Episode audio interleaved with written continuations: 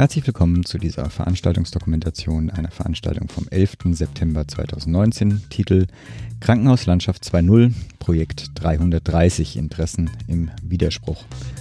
Seit Jahren beklagen die deutschen Krankenhäuser eine Unterfinanzierung und fordern die Länder auf, endlich ihrer Verantwortung für die Investitionskosten nachzukommen. Gleichzeitig beschreibt schon das Thesenpapier der Nationalen Akademie der Wissenschaften der Leopoldina und jüngst ja auch die Studie der Bertelsmann Stiftung eine unnötig aufgeblähte und ineffiziente Krankenhauslandschaft. Beide Papiere argumentieren, dass der kritisierte Mangel an finanziellen und personellen Ressourcen im Krankenhaus insbesondere Folge der hohen Zahl an Krankenhäusern, hohen Fallzahlen sowie aber auch nach wie vor überdurchschnittlich hohen Verweildauern ist. Die Schlussfolgerung für eine effektive Versorgung in Deutschland reichen dann bestens ausgestattete 330 bis 600 Krankenhäuser aus beschreiben aber diese Leopoldiner Thesen oder auch die Bertelsmann-Studie einen gangbaren Weg für das deutsche Gesundheitssystem. Wie kann in einer solchen Krankenhauslandschaft die Versorgung besser gestaltet werden? Um diesen Fragen nachzugehen, luden die Berliner Wirtschaftsgespräche gemeinsam mit den DRK-Kliniken Berlin zu einem Diskussions- und Netzwerkabend ein. Nach der Begrüßung von Oberin Dorin Fuhr, Vorstandsvorsitzende der DRK Schwesternschaft Berlin, führte zunächst Professor Dr. Reinhard Busse vom Fachgebiet Management im Gesundheitswesen der TU Berlin in den Abend ein. Auf dem weiteren Podium war dann vertreten Dr. Christian Friese, Geschäftsführer der DRK Kliniken Berlin, Dr. Pia Thuhl, Leiterin stationäre Versorgung der AOK Nordost und Boris Felter, Bundesvorsitzender der Arbeitsgemeinschaft Sozialdemokratinnen im Gesundheitswesen. Moderiert wurde der Abend von Dr. Patricia Ex, Geschäftsführerin des Bundesverbandes Managed Care. Eine kurze Anmerkung, die Qualität der Aufzeichnung ist nicht besonders gut. Leider ist das gerade auch am Anfang der Fall. Es wird nachher gerade auch bei dem Vortrag von Herrn Busse etwas besser. Insofern entweder durchhalten oder dann einfach an die entsprechenden Stellen springen. Dafür haben wir dann Kapitelmarken vorgesehen. Damit aber ohne weitere Vorrede zur Dokumentation der Veranstaltung Krankenhauslandschaft 2.0 vom 11. September 2019. Sehr geehrte Damen und Herren, verehrte Gäste, liebe Kolleginnen, liebe Kollegen. Ich begrüße Sie alle ganz herzlich hier bei uns in den DRK Kliniken Berlin Westend, ein langer Name. Ein überaus spannendes Thema, was der Verein Berliner Wirtschaftsgespräche sich auf seine Veranstaltungsagenda gesetzt hat. Für mich, für alle uns äh, auf jeden Fall spannend und es geht eben um die Zukunft von Einrichtungen, wie auch unserem Westend Krankenhaus hier. Und dass sich die Organisatoren für diesen Veranstaltungsort ähm, entschieden haben, ist natürlich naheliegend. Ähm, sehr wohl, denke ich, könnte die Veranstaltung auch in der Senatsverwaltung stattfinden oder ähm, im Willy Brandt-Haus oder bei unter einer Unternehmensberatung oder an einem belebten Platz, wo Publikumsverkehr ist, bei den Bürgerinnen und Bürgern, bei den Menschen, die, wie wir alle ja betroffen sein können und im Falle des Falles eben auf Versorgungsleistung von Krankenhäusern angewiesen sind. Sie sehen, Interessen spielen bei dem Thema, mit dem wir uns gleich auseinandersetzen, die alles entscheidende Rolle. Und es geht um die bestmögliche Gesundheitsversorgung bei immer knapper werdenden Ressourcen, das kennen Sie alle. Und das ist ein Spannungsfeld mit ähnlichen, aber eben zugleich auch gegensätzlichen Zielformulierungen. Und diese Debatten rund um die Krankenhauslandschaft. Wie viele Kliniken, wie viele Krankenhäuser braucht es? Die gab es in unserer 150-jährigen Geschichte hier auch schon.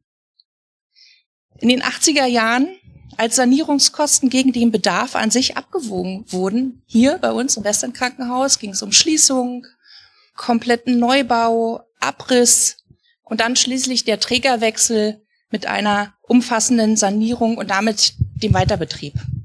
Und was viele nicht wissen, Gottfried Benn, der berühmte Dichter, der arbeitete im Hauptberuf bei uns hier im Westend Krankenhaus als Arzt. Und er meinte einmal, wer der Gegenwart nichts zu bieten vermag, sagt Geschichte. Und trotzdem sagt allein mein Verweis eben auf die lange Geschichte des Westend einiges über die Bedeutung unserer DRK-Kliniken Berlin aus. Und wir sind überzeugt, dass die Einrichtung der DRK-Schwesternschaft Berlin der Gegenwart und vor allen Dingen der Zukunft viel zu bieten haben. Aber es sind natürlich alle Krankenhäuser überzeugt von der Notwendigkeit ihres Daseins. Das ist das Problem. In den nächsten Stunden soll nun dieses Haus nicht nur ein Ort des Heilens sein, sondern auch ein Forum der Meinungsbildung. Und lassen Sie uns diese Veranstaltung dann gemeinsam mit neuen Sichtachsen verlassen und eine ehrliche, offene Debatte führen und ungeachtet aller Emotionen in den Austausch gehen und ja, wichtige Gedanken teilen. Ich danke Ihnen.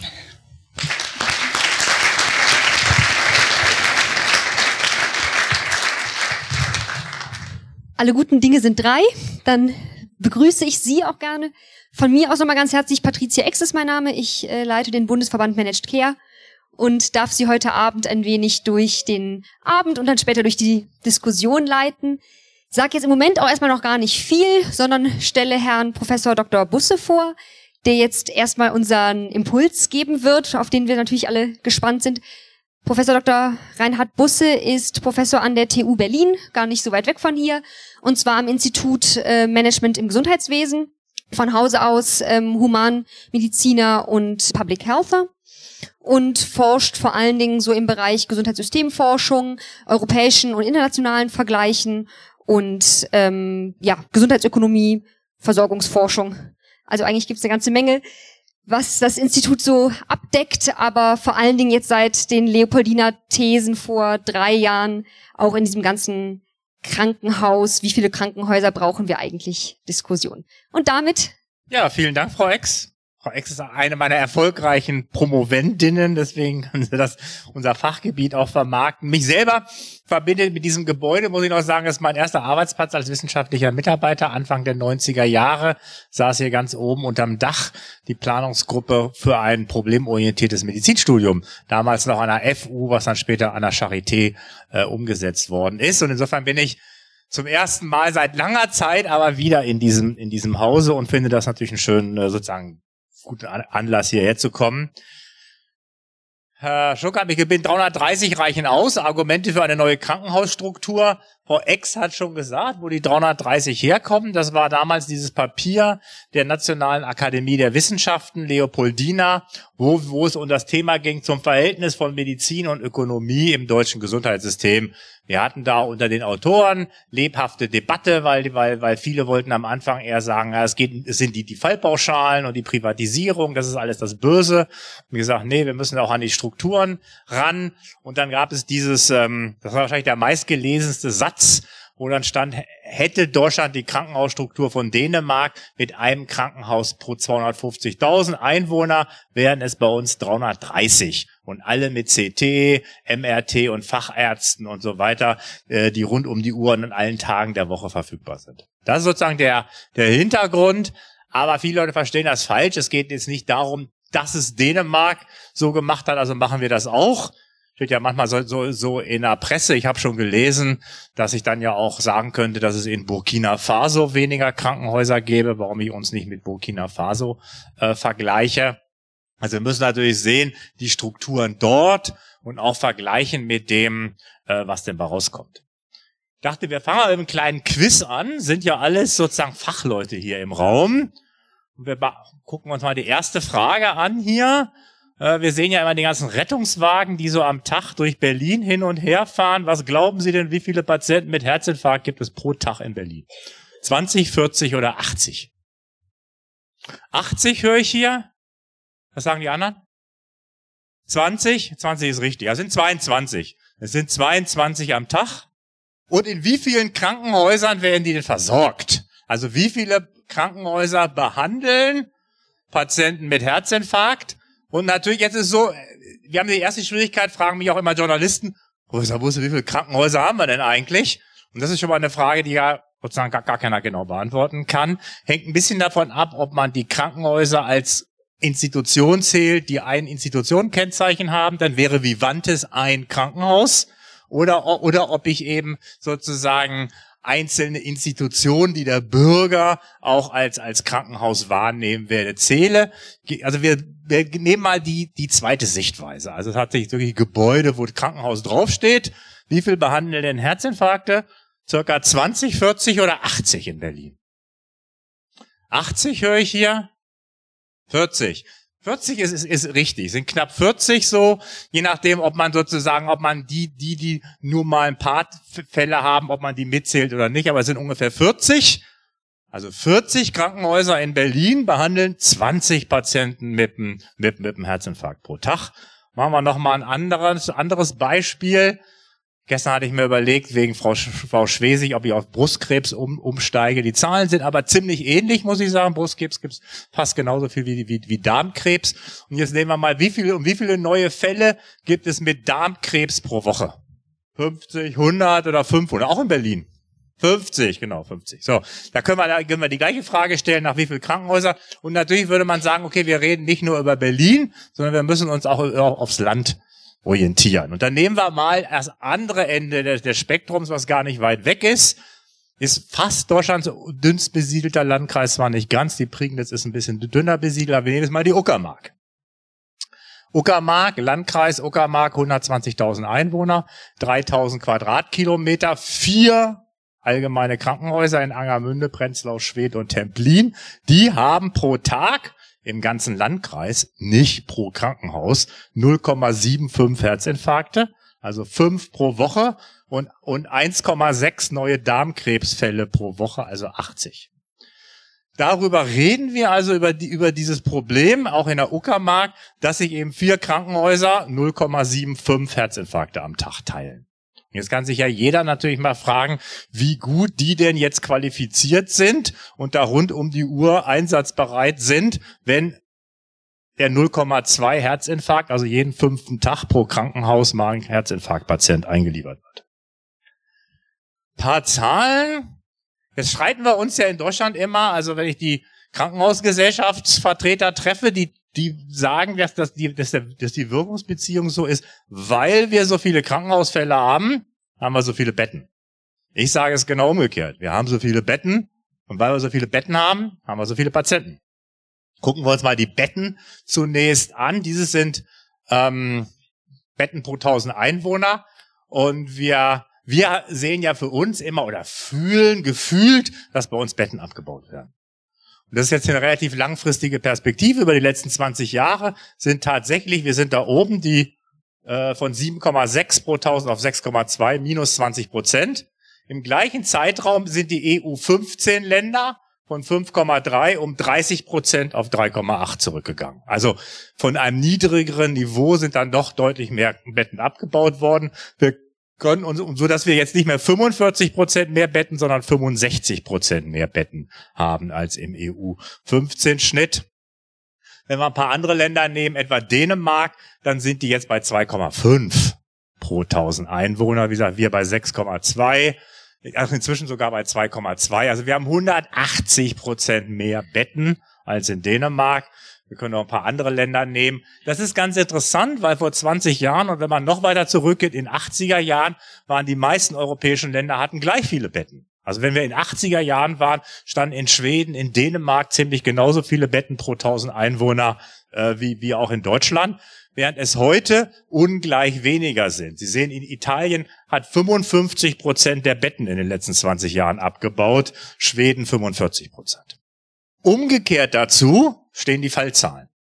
Wir haben ja das Gefühl und wir hören dann immer, ja, wir werden älter, kränker, immer schwer auch, ich sage meinen Studenten auch immer, wo sind denn die Zahlen eigentlich, dass wir kränker werden? Zeigt mir mal die Daten dafür. Wir werden alle immer älter. Wir werden ja wahrscheinlich älter, weil wir gesünder sind. Und zeigt mir doch mal die Daten aus der Global Burden of Disease Studie. Da ist es tatsächlich so, dass in den letzten zwei, drei Jahren die Gesamtkrankheitslast minimal nach oben gegangen ist. Davor ist sie immer nur zurückgegangen. Also das, was wir immer hören, wir werden alle immer kränker. In den Daten findet man das nicht.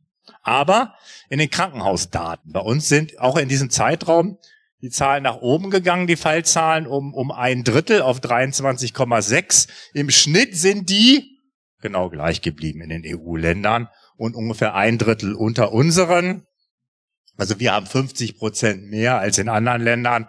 Man kann es noch ein paar andere Länder hier nehmen. Sie sehen Dänemark, ein paar ältere Zahlen, 13, ungefähr halb so viel Italien, 10 weniger als die Hälfte von, von, von uns. Also deutlich weniger und im Schnitt gleichbleibend. Obwohl die Leute da natürlich auch älter werden. Ein kleiner Tipp unter uns, die haben die gleiche demografische Entwicklung, die wir auch haben. Das kann man hier, hier nochmal sehen, ist eine andere Darstellung. Es geht praktisch überall runter mit den Fallzahlen in wichtigen Ländern. Bei uns geht's hoch. Das führt zu verschiedenen miteinander verwobenen Problemen. Wir haben, jetzt müssen wir, jetzt kommt die entscheidende Frage. Wir haben also 50 Prozent mehr Patienten in unseren Betten als die anderen Länder. Jetzt fragt sich ja, wo, also was sind das eigentlich für Patienten, die, die bei uns zusätzlich in den Betten liegen? Und wir werden sehen, das sind ganz überwiegend unangemessen in den Betten liegende Patienten, die also gar keine stationäre Behandlung bedürfen. Das führt dazu, dass die natürlich trotzdem Pflegepersonal absaugen sozusagen. Die liegen in den Betten und möchten auch Pflegepersonal haben. Und das Pflegepersonal muss sich, ärztliche Personal natürlich auch über wesentlich mehr Patienten verteilen, als eigentlich sinnvoll wäre. Wenn wir dann, dann verbleiben natürlich die Patienten, die tatsächlich zu Recht im Krankenhaus sind, die erstens sich mit dem übrigen wenigeren Pflegepersonal begnügen müssen und zweitens sich über unnötig viele Krankenhäuser verteilen wenn man so, so, so vorgeht, muss man ein paar Dinge im, im Hinterkopf haben, die ich wohl so durchführen muss. Also wir müssen ja, die Frage ist ja, wie, wie, wie gehen wir eigentlich vor, wenn wir sagen, sind die jetzt eigentlich unnötigerweise im Krankenhaus oder nicht? Also wir gucken auf sozusagen die Bruttofallzahlen, wie viele Patienten haben wir denn? Das sind ungefähr 20 Millionen Krankenhausfälle, die, die, die wir so haben. Dann können wir gucken, haben die eigentlich vermeidbare Dinge? Da gibt es zwei Ansätze. Einmal gucken, wir haben die Diagnosen, von denen eigentlich die Leitlinien sagen, die könnten eigentlich auch ambulant behandelt werden. Was machen die eigentlich stationär im Krankenhaus? Und wir können zusätzlich gucken, wie sehen denn Diagnosen oder Diagnosegruppen spezifisch die Zahlen in anderen Ländern aus? Und dann haben wir noch sozusagen, dann haben wir gerechtfertigte Fälle, da muss man noch Fälle und Patienten auseinanderdröseln. Wir gucken immer auf Fälle. Wir haben 20 Millionen Krankenhausfälle was ja nicht heißt, dass das 20 Millionen unabhängige Personen sind, die, die, die im Krankenhaus sind, sondern manche werden verlegt, manche werden wieder aufgenommen und, und so weiter. Das ist ganz wichtig, weil wenn wir auf Zentrenbildung etwa für, für Krebspatienten kommen, ist ja wichtig, dass wir auf Patienten gucken und nicht auf Fälle. Und dann muss ich sagen, was hat das für Implikationen für die, für die Qualität und die Planung? Und dann können wir ganz am Ende vielleicht wieder sagen, na ja, dann kommt für die Uckermark, können Sie sich schon überlegen, für 0,75 Herzinfarkte im Tag, am Tag müssen wir vielleicht doch ein bisschen für die Sicherstellung was tun, obwohl die eigentlich nur so wenig Patienten haben. Riesige Tabelle, das sind alle, alle Diagnosen, die es gibt. Gibt, wenn man die ICD-3-Steller nimmt, übrigens, wenn Sie es noch nicht äh, äh, wussten, gibt es 1539, äh, 1539 Diagnosen. Es gibt nur 14 14 Diagnosen mit 200.000 und mehr Fällen. Also es gibt die 14, 14 relevanten Diagnosen. Wir können noch, wenn wir bis auf 100.000 run runtergehen, dann haben wir ein paar Diagnosen mehr. Und da ist es so, ich erläutere das Konzept auf der nächsten Folie. Die ASK sind die sogenannten ambulant sensitiven Krankenhausfälle. Das sind Diagnosen, wo wir sagen würden, die könnten auch ambulant behandelt werden. Patienten mit Hauptdiagnose Diabetes. Warum ist jemand mit Hauptdiagnose Diabetes da zu rechtfertigen werden, wenn es zu einer Komplikation im ambulanten Sektor geführt hat. Ansonsten würde man sagen, also als ich Medizin studiert habe, sind die immer noch zur Insulineinstellung äh, stationär aufgenommen worden.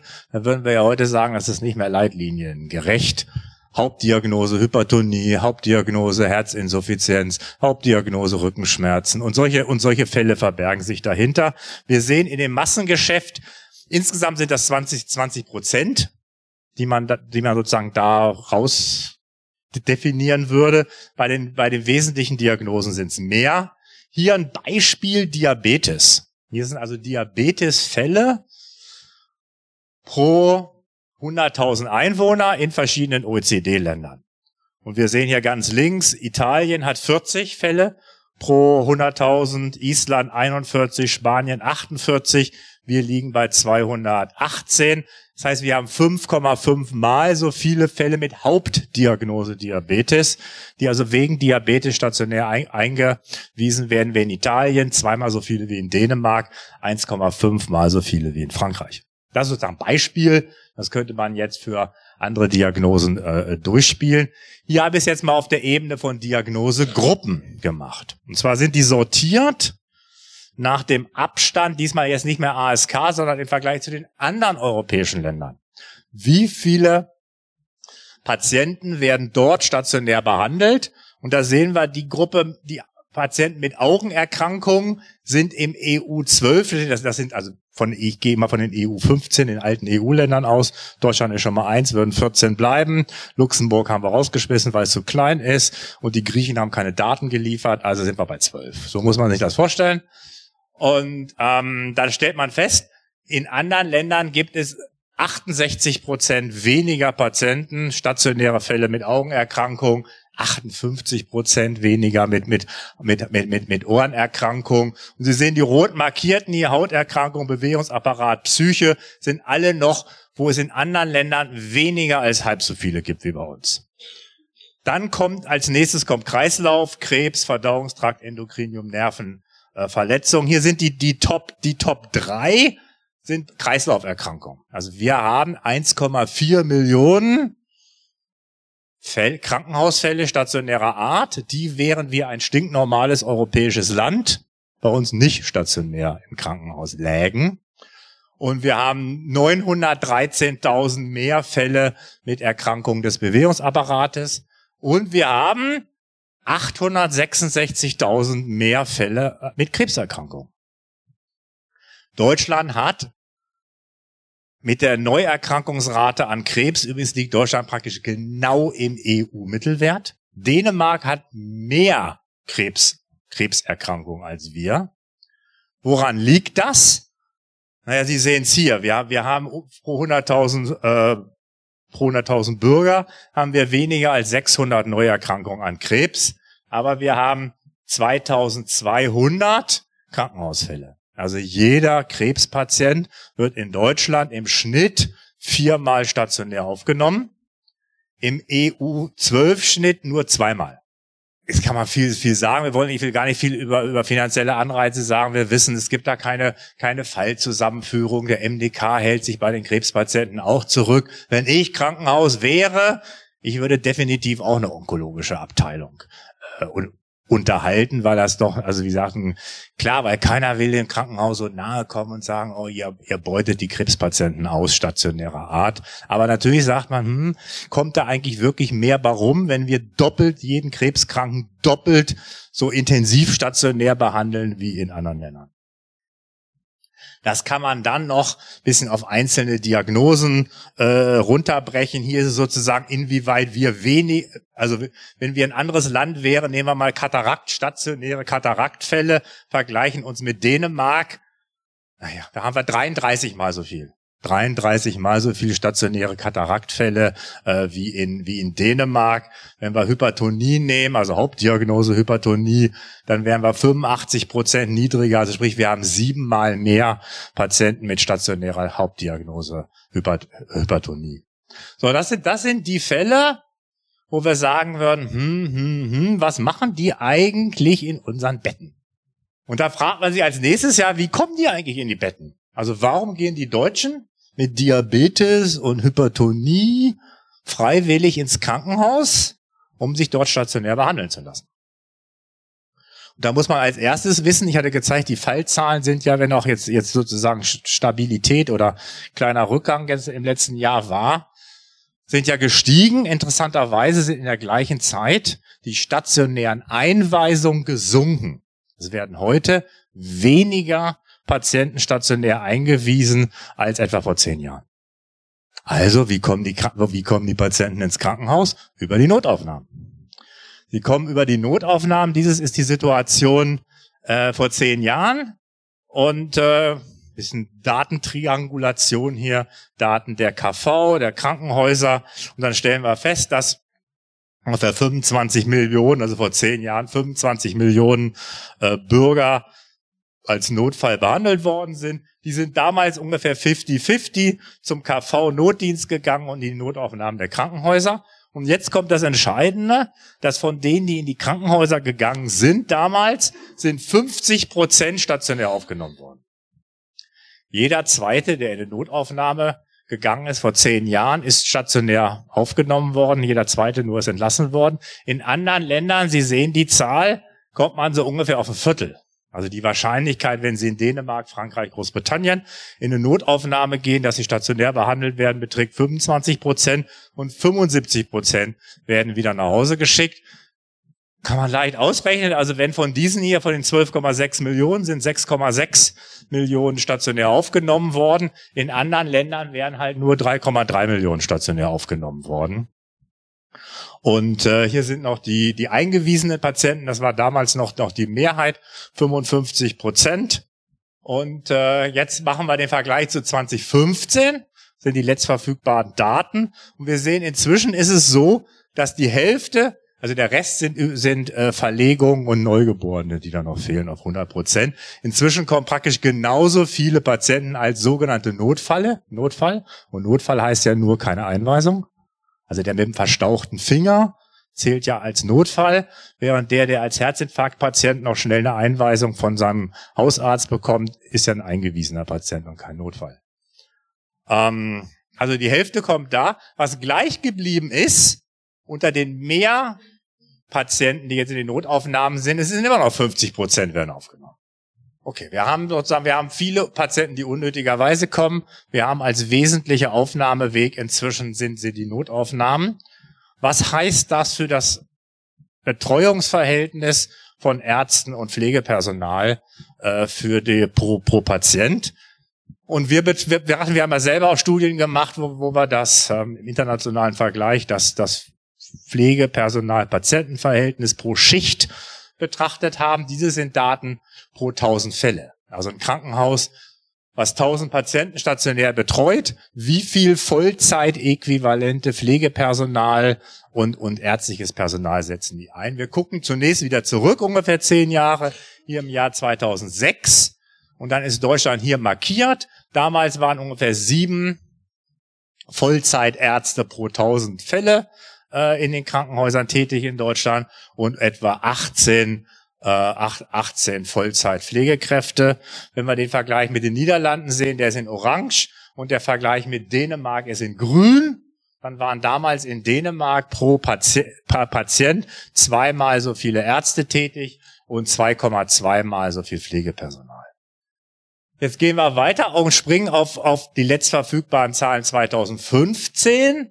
Es fällt auf, Deutschland ist eines der wenigen Länder, wo also die, die, die Zahl der Ärzte ist etwas nach oben gegangen, von ungefähr sieben auf acht, aber die Anzahl des Pflegepersonals ist eher zurückgegangen, von 18 auf 17 ungefähr, während Sie sehen, dass in Dänemark von dem schon sehr hohen Verhältnis vorher von etwa 38 Vollzeitpflegekräften pro 1000 Fälle ist es jetzt auf 44 nach oben gegangen und bei den Ärzten hat sich es auch noch mal entscheidend nach rechts äh, verschoben, so dass der Unterschied nach neuest verfügbaren Zahlen zwischen Personal pro Patient in Dänemark, die haben 2,4 mal so viele Ärzte pro Patient und 2,7 mal so viele Pflegekräfte.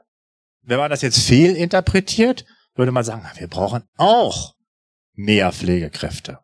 Wir sehen aber, jetzt gucken wir uns die Anzahl des Personals pro 1000 Bürger an. Jetzt gucken wir nicht aufs Krankenhaus, sondern jetzt gucken wir, wie viele Pflegekräfte haben wir eigentlich und wie viele Ärzte haben wir pro Kopf der Bevölkerung. Und da sehen wir, dass wir, das wir mal in Quadranten hier sehen, rechts oben der Quadrant heißt, wir haben mehr Ärzte pro Kopf der Bevölkerung und mehr Pflegepersonal. Wir sind nach Dänemark und Finnland das EU-Land mit den drittmeisten aktiven Pflegepersonal. Wir haben überdurchschnittlich viel Pflegepersonal, wir haben überdurchschnittlich viele Ärzte pro Bevölkerung. Am Bett haben wir unterdurchschnittlich viele, weil wir ja so viele belegte Betten haben. Und wenn man jetzt sagen würde, und Sie sehen, Dänemark ist ein Extremfall, weil Dänemark ist, was das Pflegepersonal angeht, wirklich ganz oben. Wir nehmen aber jetzt mal und sagen, wir wollen so werden wie Dänemark. Was müssten wir machen? Naja, also wir sehen ja, das sind ja die Zahlen hier. Dänemark 2,4 mal so viel Ärzte, 2,7 mal so viel Pflegepersonal. Die deutlich größere Hebelwirkung ist die Fallzahl.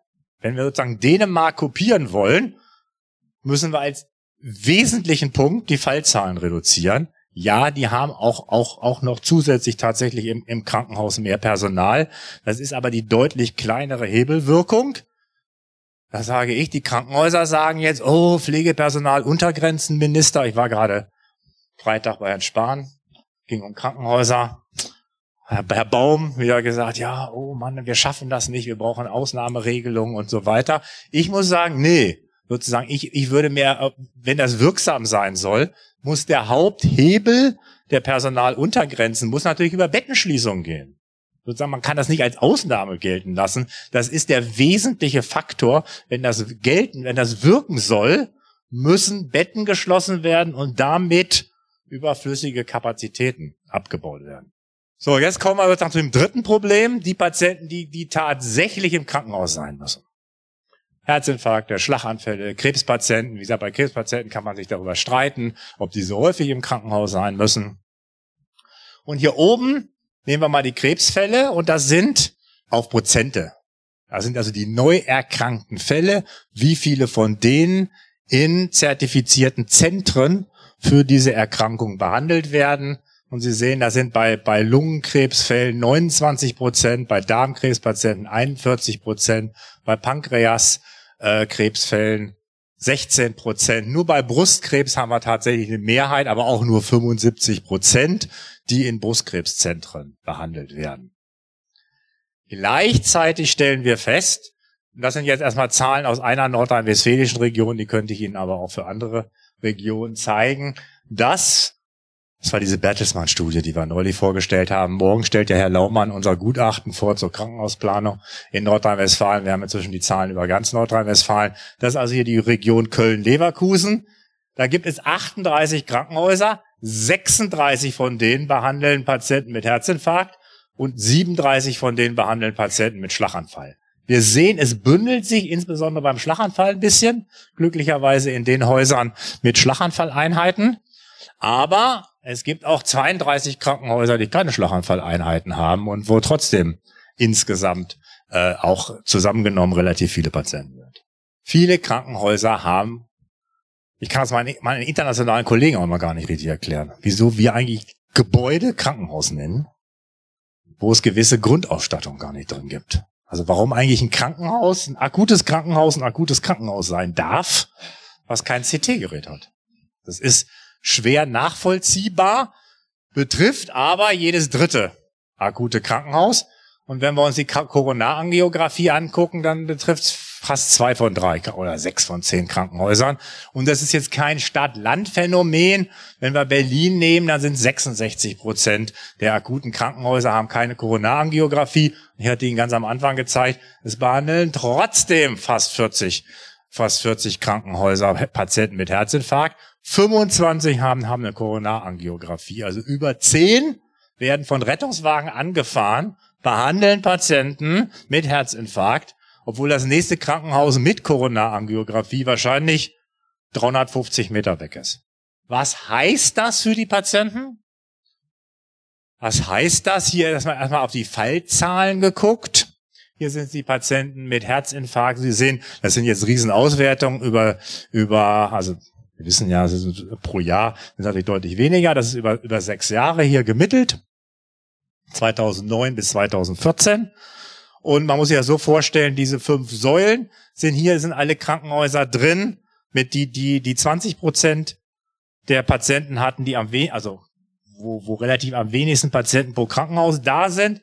Das waren 763 Krankenhäuser, die im Schnitt unter 50 Patienten im Jahr hatten. Also kein im Schnitt weniger als einen pro Woche. 763 Krankenhäuser. Die, die Top, der Top-Balken, das sind 54 Krankenhäuser mit ungefähr 600 Patienten. Es, schlägt, es schlägt sich in der Sterblichkeit nieder. Die haben 31 Prozent weniger Sterblichkeit als die anderen. Ähm, wir könnten das auch bei, der, bei den äh, Darmkrebspatienten machen. Da sind es 500 Krankenhäuser, die im Schnitt 20 im Jahr haben und operieren. Während die, die Top sind 71, die kommen im Schnitt auf 140, auch 26 Prozent weniger Sterblichkeit. Das kann man dann international ausrollen. Man kann jetzt sagen, wir vergleichen uns nicht innerhalb Deutschlands, sondern international.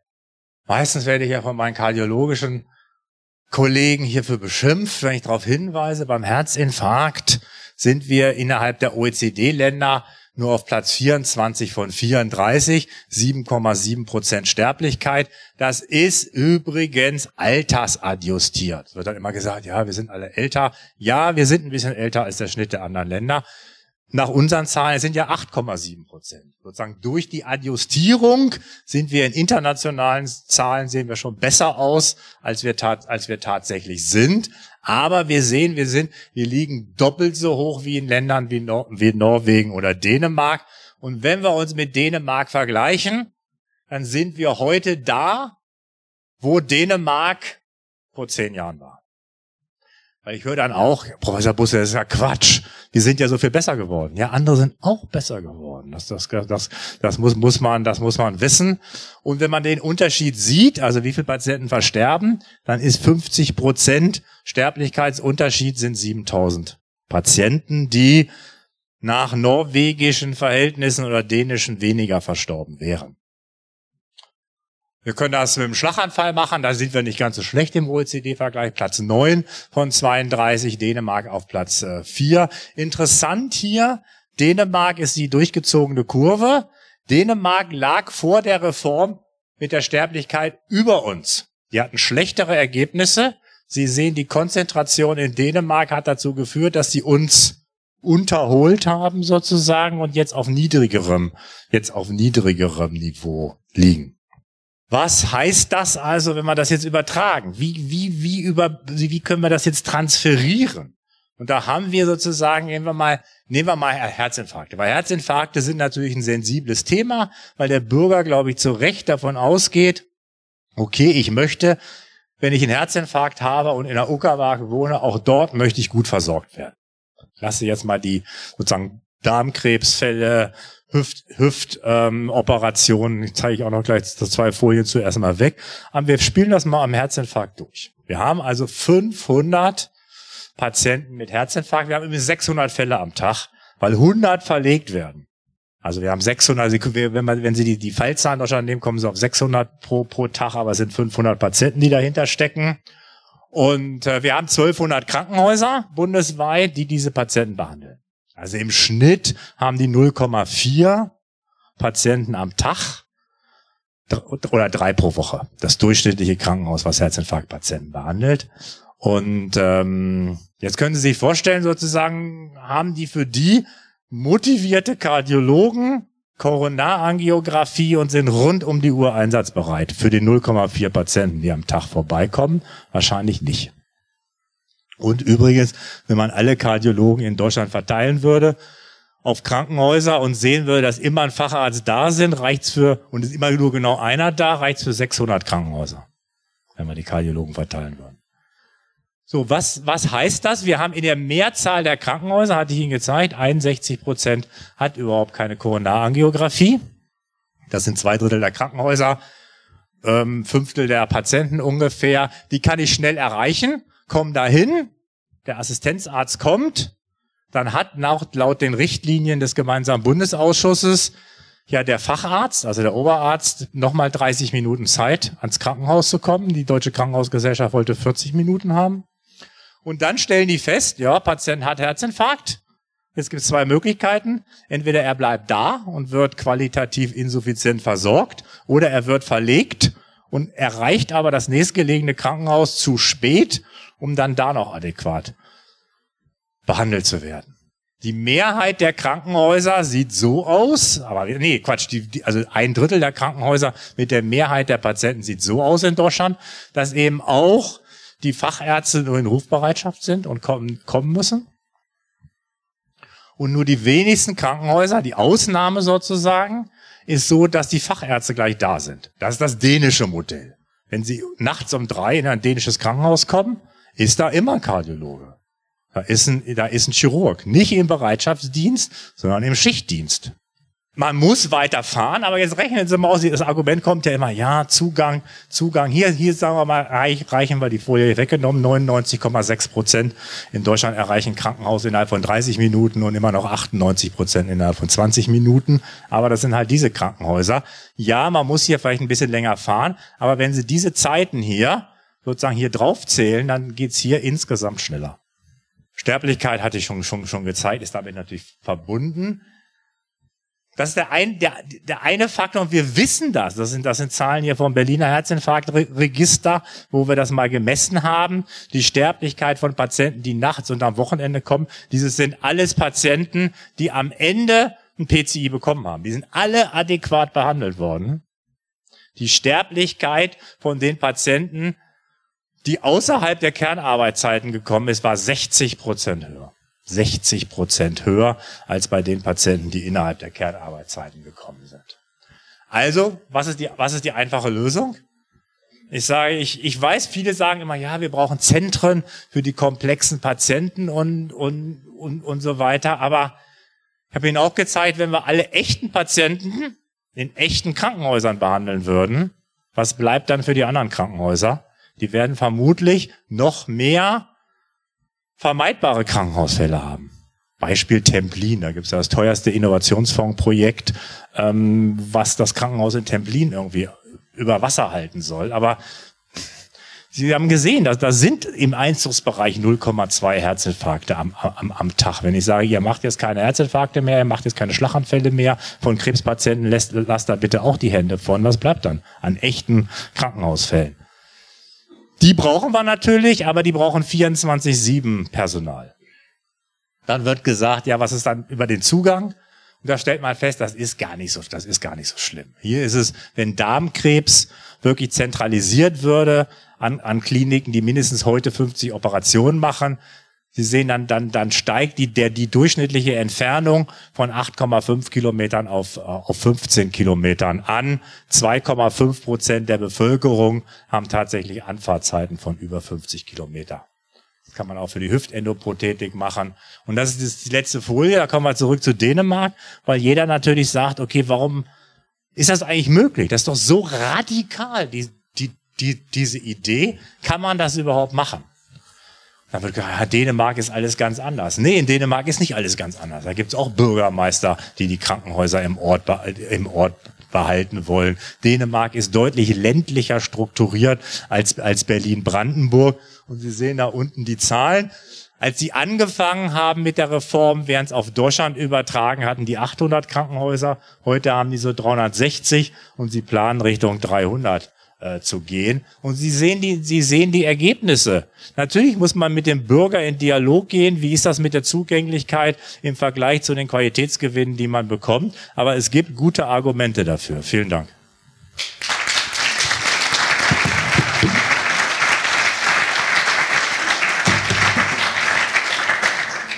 Ganz herzlichen Dank, Herr Busse. Sie dürfen sich schon mal hinsetzen. Sie sind ja schon bekannt. Äh, und währenddessen darf ich unsere drei anderen Panelisten, Diskutanten auf die Bühne bitten. Zunächst mal unseren hier Gastgeber sozusagen, Herrn Dr. Christian Friese. Er ist seit 2015 Geschäftsführer hier der DAK Kliniken Berlin. War vorher für mehrere Jahre äh, Geschäftsführer Personalmanagement beim Kliniknetzwerk Vivantes. Davor in ähm, Labor Berlin und Labor Services von der Charité und Vivantes, wenn ich es richtig weiß, auch da für Finanzen und Personal zuständig. Und da das ganze Thema ja auch recht viel doch immer wieder auf dieses Personalthema kommt, natürlich eine hervorragende Besetzung. Kommen Sie schon mal nach vorne, wir freuen uns, dass Sie da sind.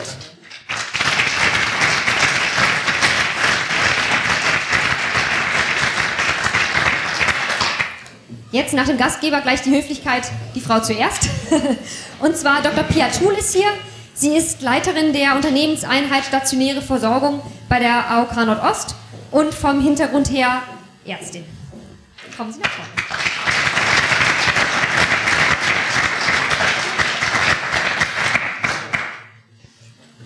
Und dann als vierten im Bunde haben wir Boris Felter hier. Zum einen bei der SPD unter anderem für die äh, oder Bundesleiter ähm, der ähm, ASG. Das sind die ähm, Arbeitsgemeinschaft der Sozialdemokraten im Gesundheitswesen und neuerdings jetzt seit Sommer eben auch in Berlin Sonderbeauftragter der Zukunftskommission Gesundheitsstadt Berlin 2030. Und natürlich muss man auch sagen, zuvor Staatssekretär, zuletzt hier im Senat Berlin und davor eben im Gesundheitsministerium, aber ich denke wahrscheinlich auch den meisten bekannt. Herzlich.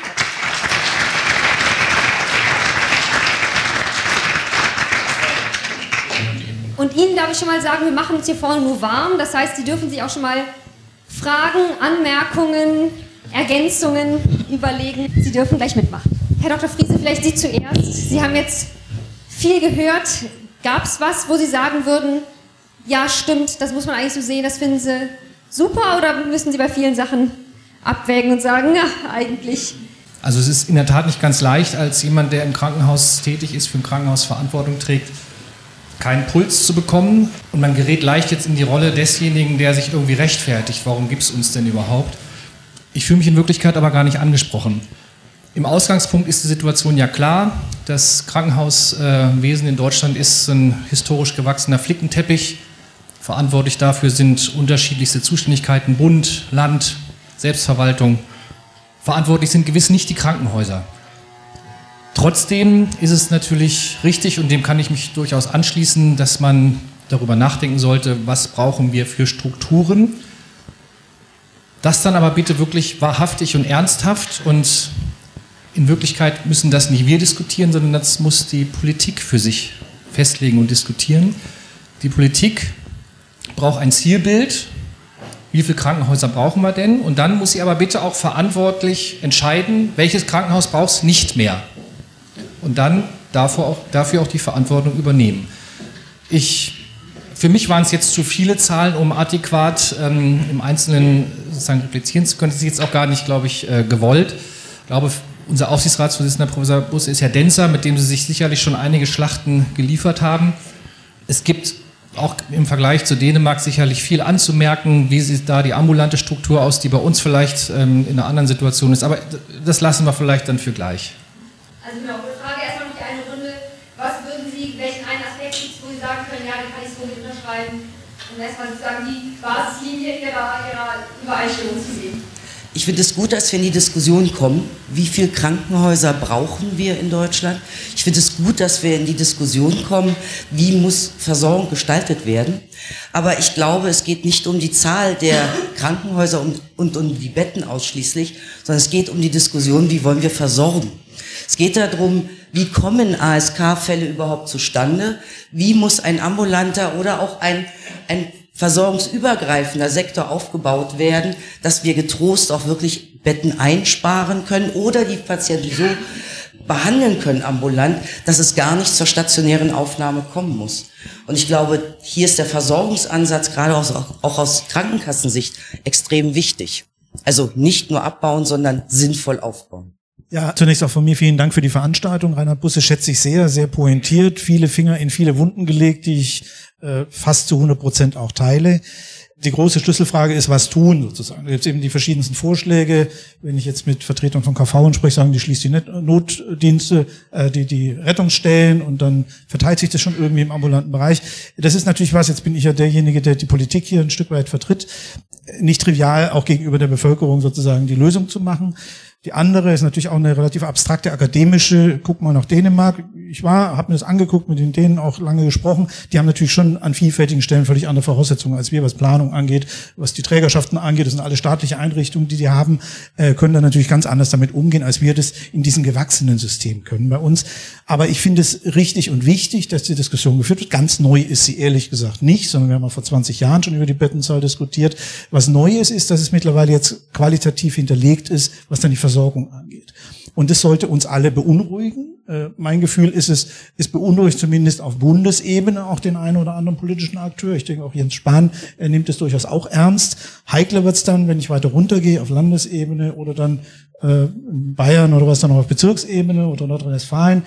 Gut, der Herr Laumann bläht jetzt auch äh, die, die Backen, mal gucken, wie weiter dann kommt mit der Luft, äh, die er dann, äh, ich wünsche ihm da auch deutlich viel Glück, das ist schon klar, was deutlich schwierige Situationen sind als bei uns. Insgesamt denke ich, wenn man da verantwortlich als Politik umgeht, muss ich die Fakten konstatieren. Es macht keinen Sinn, die vom Tisch zu reden. Wir müssen da auch weiterkommen. Ich setze da nach wie vor auf die Konstruktion des GBAs, der auch nicht von mir mehr gefallen ist, äh, sondern eine politische Entscheidung war, übrigens gegen riesige Widerstände äh, des gesamten Systems, nur darauf noch hinzuweisen. Aber durch die Logik, die wir heute haben mit der Planung, ich freue mich auch, dass der Sachverständigenrat jetzt auch mal die Perspektive aufgenommen hat, die wir übrigens als ASG, kleiner Werbeblock, äh, seit etwa 15 Jahren schon sagen, dass die Investitionsfinanzierung so nicht bleiben kann, sondern dass man da auch diskutieren muss, spannend ist, und damit will ich das jetzt auch lassen, dass wir, ich auch Zeitzeuge sein durfte in der GMK vor anderthalb Jahren, wo es eine 16 zu 0 Forderung in Richtung Bund gab, bohr doch bitte den Strukturfonds auf, auch unter der Prämisse, dass du dann mehr mitreden darfst, lieber Bund. Also da gibt es einen gewissen Hoffnungsschimmer, sage ich mal, dass man da auch zu einer stärkeren Rationalität über das Land, über die Landesgrenzen äh, hinwegkommt. Sind noch kleine Pflänzchen, aber vielleicht kann in der nächsten Legislatur da doch ein größerer Turbo draus werden, wenn wir da gemeinsam dran arbeiten. Ja, danke erstmal. Vielleicht da direkt mal die Frage, hat sich denn die Diskussionsgrundlage verändert? Also an Sie, Herr Busse, weil ich hätte jetzt auch zuerst gedacht, dass sich, dass dieses Thema aktuell schon Momentum bekommt. Oder ist es wirklich eigentlich gleich geblieben und es hören noch drei Leute mehr zu? Naja, ich hatte lange Zeit immer das Gefühl, boah, ob, ob ich das wirklich noch erle erleben wird, dass tatsächlich was passiert, fand ich auch lange Zeit zweifelhaft. Aber natürlich hat durch die Verbindung, die ich auch schon lange gemacht habe, aber glaube, die nicht gezählt wurde, mit dem Personal hat das jetzt Momentum gewonnen. Weil auch klar ist, sozusagen, es hat Implikationen für das Personal. Unnötige Fälle binden Personal und natürlich kann man jetzt sagen, wir gucken, dass wir für die unnötigen Patienten jetzt noch unnötiges Personal irgendwo rekrutieren. Aber es macht auch wenig Sinn, dass, dass wir jetzt nach in Kosovo fliegen auf die Philippinen, um, um Personal zu rekrutieren für die Fälle, die wir eigentlich gar nicht bräuchten. Und weil jedem auch klar ist, das wird nicht gelingen. Und jetzt, jetzt sind es bisher nur einzelne Stationsschließungen wegen, wegen, wegen Personalmangel. Aber jetzt natürlich das Damoklesschwert da, dass es sozusagen unsystematisch Krankenhäuser treffen wird. Und es wird vielleicht nicht die Krankenhäuser treffen, die wir systematisch schließen würden. Und, und das hat, hat, der, hat der ganzen Diskussion doch nochmal ein bisschen Auftrieb verschafft es geht hier auch viel um Ballungszentren, weil man eben sagt, okay, es geht gar nicht primär, also in der in der Ambul oder in der äh, ländlichen Versorgung muss man sowieso noch viel mehr gucken, wie man die Krankenhäuser dort umstrukturieren kann. Das hatten Sie, Herr Busse, eben auch ähm, angedeutet in dem Vortrag. Herr Dr. Friese, jetzt so aus Erfahrung hier in einem doch dem größten Ballungszentrum sozusagen der Bundesrepublik tätig zu sein und hier Personal einstellen zu müssen äh, oder eben dafür ja auch verantwortlich zu sein. Können Sie mal ein bisschen berichten, wie sie das machen, wie, wo sie da an Schwierigkeiten treffen, um eben hier für ihr Krankenhaus genug sowohl Pflegepersonal, aber eben auch Ärzte zu bekommen. Also da muss man noch differenzieren. Im äh, Bereich der Ärzte ähm, zählt der Hauptstadtbonus. Ja, da gibt's ja. nach wie vor sozusagen Attraktivität, Flexibilität, Mobilität. Ähm, da gibt's einzelne Disziplinen, wo es schwieriger wird, aber im Großen und Ganzen kriegen wir noch viel mehr Bewerbung, als wir offene Stellen haben. Das ist natürlich im Bereich Pflege komplett anders. Gott sei Dank ähm, ist unser Träger eine Schwesternschaft, was eine eigene Attraktivität sozusagen ausstrahlt, gerade für den Pflegeberuf. Aber ich will das nicht verhehlen, dass wir natürlich selber auch viele offene Stellen haben, zu viele offene Stellen und ähm, Rosa Busse hat es gesagt, auch selbst schon sozusagen zum Mittel der Stationsschließung haben greifen müssen. Und das ist genau das, was ich in meinem Eingangsstatement versucht habe deutlich zu machen, was Sie ja eben auch äh, angedeutet haben. Das ist alles andere als jetzt ein geplantes Vorgehen, sondern man drückt sich vor Entscheidungen, man überlässt es einem sogenannten Markt, der alles andere als das ist, ja, und schaut in einem sozusagen ja, in einer Schlacht im Kolosseum genüsslich zu, wer äh, erreicht's dann am Ende dann, ja. Und das äh, kann es ja irgendwie nicht sein, dass man jetzt es auch davon abhängig macht, wer hat Glück und Gesellschafter Schwesternschaft und hat es möglicherweise leichter und wer hat keine Schwesternschaft als Gesellschafter und hat es möglicherweise nicht so leicht. Aber wenn jetzt der Minister oder in der Senat kommen würde und sagen würde, okay, wir müssen jetzt in Berlin ein paar schließen, wie sollte man denn da vorgehen? Also Sie brauchen jetzt keine Namen einzelner Häuser also, nennen, aber wie soll man da... Äh, können wir gerne machen. Ich werde keinen von nein. uns nennen. Klar, aber wir müssen natürlich eine Lösung finden. Und dann, äh, wie soll man da vorgehen? Was würden Sie vorschlagen? Da fragen Sie jetzt wirklich den Falschen. Ich kann Ihnen nur garantieren, dass ich mit aller Kraft für unsere drei Standorte kämpfen werde. Und das wird Ihnen jeder andere Krankenhausgeschäftsführer genauso sagen. Ja, und ich werde jetzt nicht hingehen und sagen, machen Sie doch irgendwie die Schlossparkklinik zu. Nein. Da fragen Sie wirklich den Falschen. Also ich glaube, man kann nicht einfach sagen, wir schließen irgendetwas, sondern wir müssen reingucken, was für Leistungen werden erbracht. Wie ist die, ist die Zusammensetzung der, der Ärzte? Welche Qualifikationen haben sie? Welche, äh, welche pflegerischen Leistungen werden erbracht? Denn ich glaube, eine kontrollierte Schließung, ich meine jetzt nicht wirklich Schließung, sondern Umstrukturierung, ist besser als dieses, was wir jetzt zwischenzeitlich haben. Einfach mal schließen eine Abteilung, weil keine Schwestern da sind oder weil Ärzte fehlen. Also wir erleben das immer wieder, dass wir Rückmeldungen bekommen, es gibt keine Hebamme. Oder wir kriegen eine Rückmeldung, ähm, wir haben Perinatalzentren in Berlin, die, die, die schaffen es nicht, ihre ihr Personal zu halten.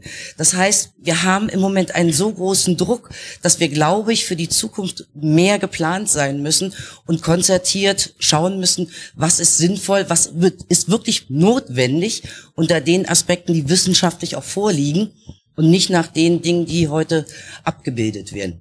Sie hatten erwähnt, ich war lange bei Vivantes und es war ja doch auch lange ein Trauerspiel, dass die Politik dann gesagt hat, Vivantes Charité rückt zusammen. Ich nehme die mal als Beispiel. Und dann wurde gesagt, klärt das bitte unter euch, was irgendwie passiert. Und dann sagt Vivantes zu Charité, ey, ich mache für dich die Pathologie. Und sagt Charité, ja gut, ich mach's aber auch für dich. Genauso geht's eben nicht. Ja, da ist jetzt Gott sei Dank mit der Gesundheitsstadt 2030 ähm, eine Aktivität, äh, ich glaube auch mit der richtigen Person besetzt, ähm, um das sozusagen von oben dann anzugehen. Aber das bedarf eben die Übernahme der Verantwortung und die, die das Treffen dieser Entscheidung von oben. Das können sie nicht von unten sozusagen ähm, produzieren. Boris, wo du jetzt sowohl Bund als auch Land kennst, glaubst du, es ist realistisch, dass da was passiert und wenn ja, auf welchem Wege? Also äh, ich sag mal, Krankenhausplaner, ich weiß jetzt, ob jetzt welche im Raum sind, das ist ja de facto ist eigentlich viel zu viel gesagt, dass das eine, tatsächlich was mit Bedarf zu tun hat und mit Planung zu tun hat. Das ist eine Fortschreibung der historisch gewachsenen Situation, was auch grundsätzlich nicht so falsch ist. Ich meine, ich kann sagen, eine Krankenkasse reicht auch. Objektiv ist es so. So, wir haben aber halt, wir haben immer noch 150 oder 160. Die Planung läuft ja nicht so, dass du da bei Order dem Mufti sagen kannst, du gehst dahin, du gehst dahin, du gehst dahin. Du hast da freie Träger, die sich fröhlich bewerben, die fröhlich Ärzte einstellen und dann Anträge stellen und zwar für jeden Bescheid beklagen. So, das ist, und wir sind dann im Rechtsstaat, äh, wo ich da gar nicht so einfach das sagen kann, ob sich da einer unbedingt jemand daneben die Kardiologie die dann aufmacht, dem kann ich nicht bei Order the Mufti sagen, vergiss das mal. Außer ich greife ein, was übrigens bei Vivantes ja passiert ist, dass ich dann sozusagen als Eigentümer eine Weisung mache. Aber ich kann ja jetzt nicht euch vorschreiben, was ihr meint, sozusagen beantragen und leisten zu können, sondern das macht's halt auch auch da an der Stelle ein bisschen anders als bei Dänemark. Deswegen muss man, glaube ich, am Ende des Tages gucken, über Qualitätsvorgaben, Abrechnungsfragen, auch die Personalfragen. Also mein Problem ist ja, das war der Halbsatz äh, von dir gewesen, wenn wir weniger Fälle produzieren, also wenn wir Betten wegnehmen, bin ich dabei. Äh, aber wie kriegen wir es flankiert, dass da dann trotzdem nicht sozusagen die, die, die Falschen weiter behandelt werden? Das, der Schlüssel ist, wie kriegen wir eine andere Patientensteuerung bei uns in Deutschland hin? Und da spielt natürlich auch der ambulante Bereich eine Rolle. Da spielen die Notaufnahmen, glaube ich, eine ganz zentrale Rolle, weil die eben nicht nur nach Hause schicken in anderen Ländern, sondern weil die behandeln. Die behandeln jemanden sozusagen ambulant und schicken den dann, dann geht der nach Hause und wenn er wieder ambulant braucht, kann er im Zweifel nochmal zu der Notaufnahme kommen, wenn er es will, oder zu diesem ambulanten Zentrum oder dann zu den Niedergelassenen gibt's ja da nirgends, aber oder einzelne Ärzte, die halt irgendwo sitzen. so.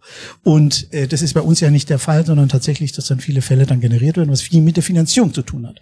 Deswegen habe ich gewisse Hoffnungen auch in den Diskurs und in die äh, jetzt aktuelle Gesetzesdiskussion, was die, was die Mobilisierung der Notfallambulanzen gibt, was wir auch stark eben befördert haben, in der Hoffnung, da dann auch echte Versorgung zu generieren, um dann stationäre Fälle zu vermeiden. Wir reden immer nur über Betten. Wir müssen Versorgung organisieren. Und das finde ich ganz wichtig, dass man das deutlich sagt. Es ist egal, wie die Patienten dahin kommen. Ob nun über die Notaufnahme oder Einweisung.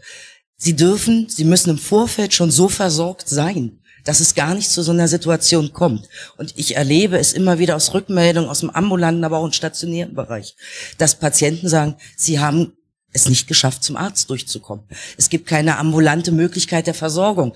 Dann steht man eben in der Notaufnahme. Was soll man denn sonst machen? Das heißt, wenn wir über Versorgung reden, dann über die komplette Versorgungskette, die dann genau an den richtigen Stellen die Versorgung dann bereitstellt. Und dann können wir auch getrost sagen, ja, du kannst zu Hause bleiben, weil wir dich gut zu Hause versorgen können.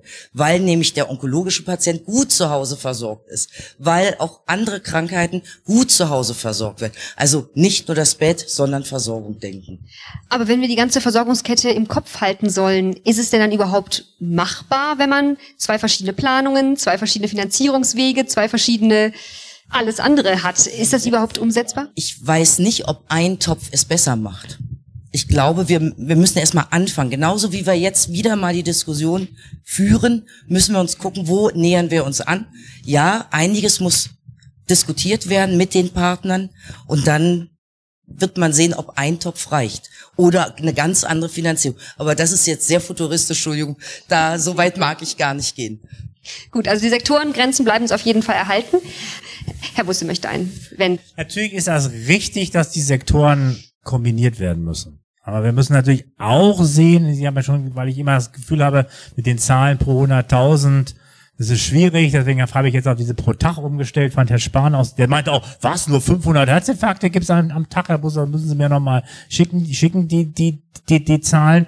Und man muss sich ja überlegen, dass an einem durchschnittlichen Tag in Deutschland nehmen wir also ungefähr 55.000 Patienten insgesamt in Deutschland auf. Aber wir haben auch vier Millionen Arztkontakte in der ambulanten Medizin. Vier Millionen Leute gehen jeden Tag zu den Ärzten. So, dass sozusagen die Diskussion, die wir im stationären Sektor haben, ja, wir brauchen, oder dass dann erstmal der ambulante Sektor verbessert werden muss, Mann, da sind hundertmal mehr sind, sind schon im ambulanten Sektor. Ehrlich gesagt, man könnte ja die gleichen Dinge zum Teil auch im ambulanten Sektor sein. Immer die Augenärzte, die organisieren Bustouren für, für, für, die, für, für die Älteren zu den ambulanten Operationen. Lass uns doch jetzt mal nicht die Augen verschließen. Also ich glaube, da, da verschieben wir auch ein bisschen die Diskussion, dass wir sagen, wir müssen die ambulante Versorgung verbessern, ehe wir an den Krankenhäusern was, was machen können. Das müssen wir natürlich, wir müssen den ambulanten Sektor auch an, angehen. Aber es ist nicht so, dass die Leute primär im Krankenhaus sind, weil der ambulante Sektor unterversorgt ist. Ich bin Moritz Höft. Wenn ich arbeite, bin ich kaufmännischer Leiter in der Charité für Anästhesie und Intensivmedizin. Das lassen wir jetzt einmal weg.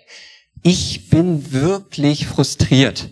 Also auch die Darstellung, auch nach dieser Darstellung von Bertelsmann, das erste, ich bin mal gespannt, wie es morgen läuft.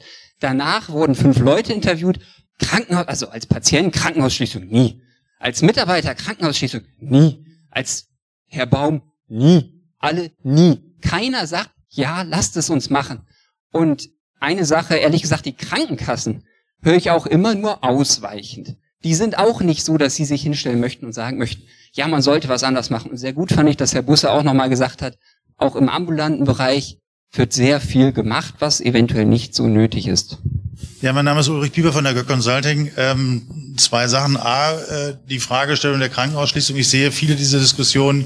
Wir sagen dazu äh, im, im Beraterdeutsch Environmental Shaping. Das heißt, wir bereiten langsam auf das Thema der Krankenausschließung vor. Ich glaube auch, dass das kommt. Ich glaube aber nicht, dass wir hier einen strukturierten Krankenausschließungsplan bekommen, sondern wir werden die Kollegen kaputt hungern und die, die es nicht überleben, werden quasi aus, aus das geht ganz einfach, entweder sozusagen, ich nehme aus, der, aus dem Bereich der, der äh, entsprechenden Fachbereiche, schiebe das Ganze in die Ambulanz und entziehe quasi die wirtschaftliche, betriebswirtschaftliche Grundlage, mache das über entsprechende Mindestmengen etc. pp.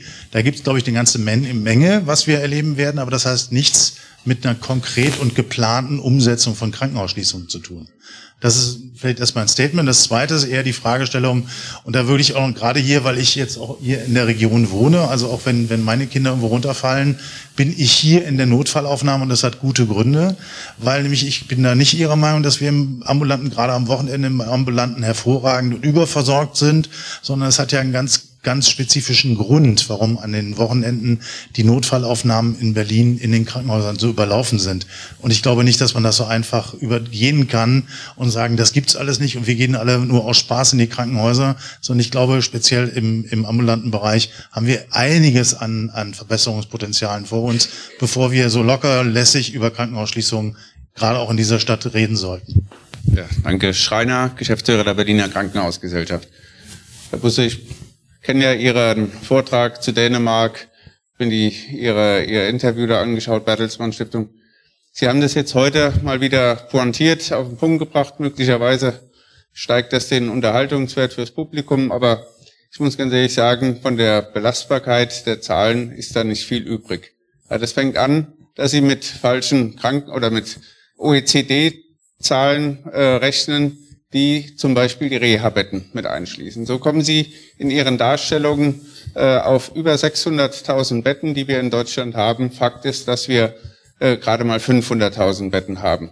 Sie äh, gehen in einem nächsten Schritt äh, dazu über, beispielsweise Pflegekräfte, äh, die Zahl der Pflegekräfte äh, als, als Parameter für den internationalen Vergleich heranzuziehen. Sie wissen ganz genau, dass eine Pflegekraft in Dänemark andere Aufgaben hat als eine Pflegekraft in Deutschland. Sie wissen ganz genau, dass wir äh, mit pflegeunterstützenden Maßnahmen auch noch einmal mehr Pflege am Bett haben als das, was mit reinen Pflegekräften abbildbar ist. Jetzt kommen Sie da mit dem Beispiel Dänemark, mit dieser Kahlschlagtheorie, die man sich da verortet hat, ohne dass Sie damit einbeziehen, auch begleitende Maßnahmen für die Akutversorgung bis hin zu Prävention äh, in Dänemark äh, durchgeführt wurden. Und diese ganze systematische Einbettung, die lassen Sie bei Ihrem äh, Vergleich mit Deutschland außen vor. Sie gehen auch nicht darauf ein, ob sich die Versorgung für die Patienten in Dänemark verbessert hat. Ja, möglicherweise ist in den Krankenhäusern was passiert. Das schauen wir uns hier auch an. Da machen wir uns gerne auf den Weg. Wir sind in Deutschland auch ständig darum bemüht, die Qualität der Krankenhausversorgung zu verbessern. Aber äh, nicht durch äh, einen einen Vergleich, einen internationalen Vergleich, der nicht standhält. Ich mag Sie eigentlich, Herr Schreiner, aber das, das ist, vieles wird dadurch nicht besser. Ich hatte gezeigt, also jetzt mache ich nur mal ein Beispiel, nee, zwei Beispiele. Krankenhausbetten pro 1000 Einwohner 6,2, nehmen Sie Ihr Taschenrechner raus, 6,2 mal 80 sind, sind 500.000, nicht 600.000. Also das, das ist nix, da sind die Reha-Betten nicht mit drin. Sie haben gesagt, ich habe nicht gesagt, was beim Patienten rauskommt. Ich habe diese zehn Jahresvergleiche äh, gezeigt für für Herzinfarkt, Schlag, Schlag, Schlagan, Schlaganfall und, und und und so weiter. Da hat man gesehen, was was was bei rumgekommen ist für für für Dänemark. Natürlich müssten wir, wenn wir eine ähnliche Reform hier machen, müssen wir auch noch andere Dinge machen. Es ist nicht einfach nur, die haben übrigens auch nicht überwiegend Krankenhäuser geschlossen, sondern Krankenhäuser neu gebaut. Da, wo drei kleine Krankenhäuser sind, ist jetzt mitten rein ein neues Krankenhaus gebaut worden. Ich höre immer nur Schließung, das ist ja falsch. Also mhm, wir müssen ja eigentlich davon reden, wie viel gut ausgestattete, personell, technisch ausgestattete Krankenhäuser wir eigentlich brauchen. Und es gibt in Deutschland ein ganz paar Beispiele. Meine Eltern kommen aus dem Landkreis Schaumburg, west westlich von, von Hannover. Das ist ein typischer Landkreis, wie es viele gibt in Deutschland. Drei mittelgroße Städte, jeweils 20.000 Einwohner, insgesamt 160.000. Die hatten jeweils ein Krankenhaus, gehörten übrigens auch noch verschiedenen Trägern.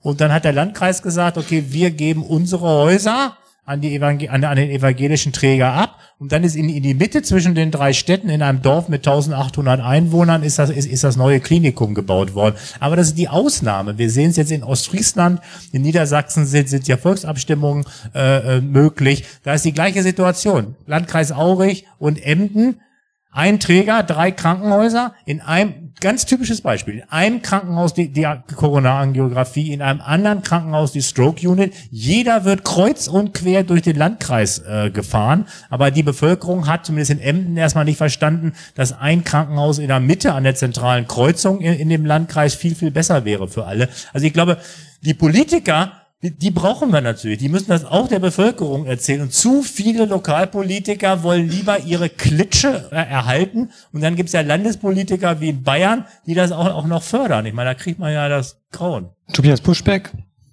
Ähm, ich bin Architekt und ähm, habe über das Dänemark-Thema auch ein bisschen publiziert. Äh, als Architekt guckt man immer auf die Infrastruktur. Der K-Kliniken sind ein gutes Beispiel, wie sich das verändert hat, auch die Charité. Wie mal Krankenhäuser 1900 aussahen, wie sie heute aussehen. Und meine Frage an das Podium ist, ob Sie der Meinung sind, dass wir momentan eine zeitgenössische Gesundheitsversorgungsstruktur haben. Wenn Sie mal sehen, wie sich sozusagen die Krankenhäuser so entwickelt haben, das könnte ich jetzt näher ausführen, aber im Prinzip ist eigentlich nur die Frage, ob Ihre äh, Stellungnahme als Fachleute sozusagen ist, dass das, was wir momentan haben, einfach zeitgenössisch ist, so wie es sein sollte ich würde sagen, an fast keiner Stelle. Das ist, unser Gesundheitswesen ist an vielen Stellen ständisch organisiert und, und beileibe nicht in der mo in modernen Welt angekommen. Kann ich nur unterstützen. Also, ja, ich glaube, wir müssen was ändern. Wir sind nicht up to date. Wir müssen wirklich gucken, wie wir uns modernisieren. Aber im Moment sind wir noch nicht modernisiert. Aus unterschiedlichsten Gründen. Zum Teil auch wegen fehlenden Investitionen. Gelder, die fehlen einfach, um, um aktuell zu sein. Ja, das kann ich natürlich nur unterstreichen, ähm, dass wir uns auch mitunter was anderes wünschen würden als die Pavillonbaustruktur, so schön sie ist. Funktional ist sie sicherlich nicht. Ja. Aber das hat natürlich auch was damit zu tun, können wir uns aus der Umklammerung hier befreien, ohne unserem Anspruch auf ähm, Investitionsförderung sozusagen ähm, oder und dass der bedient wird. Und da wissen wir alle, das wird er nicht. Es gibt Bemühungen in der Politik, das sozusagen langsam ein bisschen zu steigern, aber es ist natürlich lange nicht ausreichend. Und dann das meine ich wieder mit Wahrhaftigkeit der Debatte. Dann hört auf damit, immer neue Vorgaben zu machen, die auch wieder neue Kosten verursachen und die dann aber nicht finanzieren zu wollen. Dann sagt's doch lieber offen und ehrlich, ich gehöre zum Club der Naiven, ja, aber dann sagt's doch bitte, was ihr wollt und macht nicht diese verlogene ähm, Verhaltensweise. Aber dann werden Sie eigentlich schon auch, würden es unterstützen, wenn man sagt, okay, wir machen jetzt ganz harte Qualitätskriterien, auch teilweise harte Grenzen für Personal, was hier teilweise angegangen wurde und so weiter, um dann darüber auszusieben. Man muss dann bitte aber auch mit den Konsequenzen leben und muss auch diese Konsequenzen regeln. Ja, man kann nicht einfach sagen, dann geht halt eins kaputt, Pech gehabt. Das geht nicht. Und was macht das auch nicht zuletzt mit den Leuten, die hier arbeiten? Wir haben genau in diesem Raum in der nächsten Woche eine Betriebsversammlung hier. Was soll man denen eigentlich noch sagen, warum es sinnvoll ist, sich weiterhin um die Patientinnen und Patienten zu kümmern? Ja, wenn sie damit leben müssen, dass hier ständig Mangelverwaltung ist, und das ist ja jetzt kein Spezifikum ähm, der DRK Klingen Berlin, da kann man aus der Charité vielleicht noch ein bisschen genüsslich lächeln. Ja, ja sie haben da eine andere Situation. Aber könnte nicht die Situation genau die auch teilweise besser werden, indem es eben nicht so ein Mangel wäre? Also darum geht's ja auch genau, dass man äh, versuchen würde, mehr Personal äh, zur Verfügung zu haben, so damit es eben eben nicht so äh, an der Grenze ist. Denn das sieht man ja auch gerade auch jetzt im Pflegebereich, ne, dass man also vor 15 Jahren hieß es immer noch, ja, es geht immer nur ums Geld. Mittlerweile merkt man, nee, es geht um die um die Arbeitsbedingungen, um die Strukturen, die aber ja auch in, in vielen ärztlichen Bereichen sehr sehr anstrengend sind. Also da, das ist, wäre ja auch eventuell genau ein, ein, ein Gewinn durch die, durch eine Konsolidierung. Wenn man das politisch so entscheidet, gerne. Nur nochmal, wir sind seit 15 Jahren in einem System, was sozusagen, ja, ich, ich nehme es nochmal, was verlogen ist, was auf stetige Jahr für Jahr Arbeitsverdichtung setzt, weil anders kann, kann Krankenhaus gar nicht über die Runden kommen, ja, weil wir nochmal, auf der einen Seite fehlen die investiven Mittel, ähm, und dann ist es keine Frage, dass ähm, man schwitzt sich das sozusagen dann aus dem von Ihnen freundlicherweise überwiesenen Geldern raus. Ähm, ist alles nicht, nicht so alles nicht so vorgesehen, mal vorsichtig formuliert. Aber das macht Jahr für Jahr das Arbeiten im Krankenhaus weniger attraktiv. Ja, und natürlich haben auch Krankenhäuser selber Fehler gemacht, indem man sich dann teilweise gefeiert hat, wie toll man die Personalkosten reduziert hat. Ja, das war auch reichlich kurzsichtig. Dann melde ich mich dann doch selbst mal zu Wort. Also mein Problem ist sozusagen, äh, wir stecken ja alle in den in Pfadabhängigkeit, ist glaube ich der, der Begriff, der da fallen müsste. Darin fest sozusagen, wir denken im Prinzip an die Krankenhausplanung, an die Finanzierung fürs nächste Jahr, wie kriegen wir die Personalkosten gedeckelt etc. pp. Gleichzeitig, wenn wir mal den Entwurf machen würden, wo wollen wir eigentlich in 30 Jahren oder 20 Jahren oder in 10 Jahren stehen, wird ja keiner sagen, na ja, bis dahin haben wir nur zwei Stationen sperren müssen wegen Personalmangel, weil wir haben dem anderen Krankenhaus wieder was wegnehmen können. Das ist ja nicht die Struktur, die wir wünschen. Jetzt spekuliere ich mal, und das ist die Frage an Herrn, Herrn Busse, weil die Frage ist ja sinnvoll des Finanzierungssystems. Also einerseits Investitionsmittel, verstehe ich, könnte man hochsetzen. Ne? Aber These von Herrn Busse quasi dann ja auch für unnötige Häuser. Aber okay, angenommen, dieses ist kein Problem. Die Frage ist ja, muss ja das Finanzierungssystem, also das DRG-System, auch angepasst werden. Also weil die, der, der Reiz, immer mehr Leute aufzunehmen, würde ja im gleichen System auch bestehen bleiben. Ich, da vielleicht die Frage, wie das in Dänemark dann geregelt wurde. Naja, muss erstmal zu den Investitionen. Also sozusagen, da bin ich aber mit Herrn, mit Herrn Schreiner völlig einer Meinung, wir müssen viel Geld in die Hand nehmen. Aber natürlich, ich käme sogar zur gleichen Summe wie er, 3,5 Milliarden un ungefähr. Also wenn wir Dänemark übertragen, wir haben sich auch überlegt, okay, über, über, jeden, über jedes Jahr eine Kleckersumme in die sozusagen in die Renovierung stecken. Wir brauchen eine neue Krankenhausstruktur. Die Krankenhäuser übrigens waren erstaunlicherweise praktisch genauso alt wie in Deutschland. Also wenn man sich das anguckt, wir haben auch hier zumindest in den westdeutschen Bundesländern sind die meisten Krankenhäuser in den 70er Jahren gebaut. In Dänemark war das exakt genauso. Und die haben gesagt, okay, als sie angefangen haben, Mitte der 2000er, die Krankenhäuser werden demnächst 50 Jahre alt und wir brauchen neue. Wir brauchen neue Krankenhäuser und lasst uns doch mal eine neue Krankenhausstruktur machen. Die ist natürlich wie überall ein bisschen teurer geworden, als sie am Anfang gedacht haben, aber Pi mal Daumen haben die an Investitionen gehabt 1000 Euro pro, pro Kopf der Bevölkerung. Also wir würden über Deutschland rechnen 90, 80, 90 Milliarden, für Berlin dreieinhalb Milliarden. Dann wir, hätten wir sozusagen sagen, das würde uns das kosten, eine neue Krankenhausstruktur zu bauen. Das klingt erstmal viel, Andererseits sind 90 Milliarden auch nur der Umsatz der Krankenhäuser in einem Jahr. Müssen wir uns auch mal überlegen. Also wir geben den Krankenhäusern das Geld, was wir für eine neue Struktur bräuchten, jedes Jahr für die insuffizienten und, und veralteten Strukturen und die vielen unnötigen Patienten, statt es einmal in die Hand zu nehmen. Also sozusagen, darum sage ich immer, ja, wir brauchen da natürlich mehr Geld, aber müssen sozusagen erst entscheiden, wie die Strukturen aussehen müssen, um das Geld dann da reinzutun. Zweitens, Ganz richtig müssen wir natürlich über die Anreize denken. Ich bin jetzt niemand, der sagt, dass das, das, das, das DRG-System muss ganz weg, weil, weil die anderen Vergütungsmechanismen haben ja auch alle ihre, ihre Vor- und Nachteile. Also, weil ich den Krankenhäusern kompletten Budget gebe, dann, dann senke ich den, den, den Leistungsanreiz, auch korrekte Behandlungen zu machen. Andererseits haben wir, und die Notaufnahme ist ein total gutes Beispiel, wir finanzieren Notaufnahmen ja total Quatsch, weil wir sagen, sozusagen, wenn, wenn da nachts ein Patient kommt und übrigens die Berliner Sichtweise ist ja nur eine Sichtweise, weil die, die Berliner KV zahlt an die Rettungsstellen äh, Geld damit, damit die Ärzte nachts nicht angerufen werden. In anderen Bundesländern arbeiten die Ärzte ja, also die niedergelassenen Ärzte nachts selber. Darum ist die Berliner Sichtweise mit den Rettungsstellen auch immer so ein bisschen eine Berliner, eine typisch Berliner Sichtweise und es gibt viele Notaufnahmen in deutschen Krankenhäusern, da kommt nachts nur einer.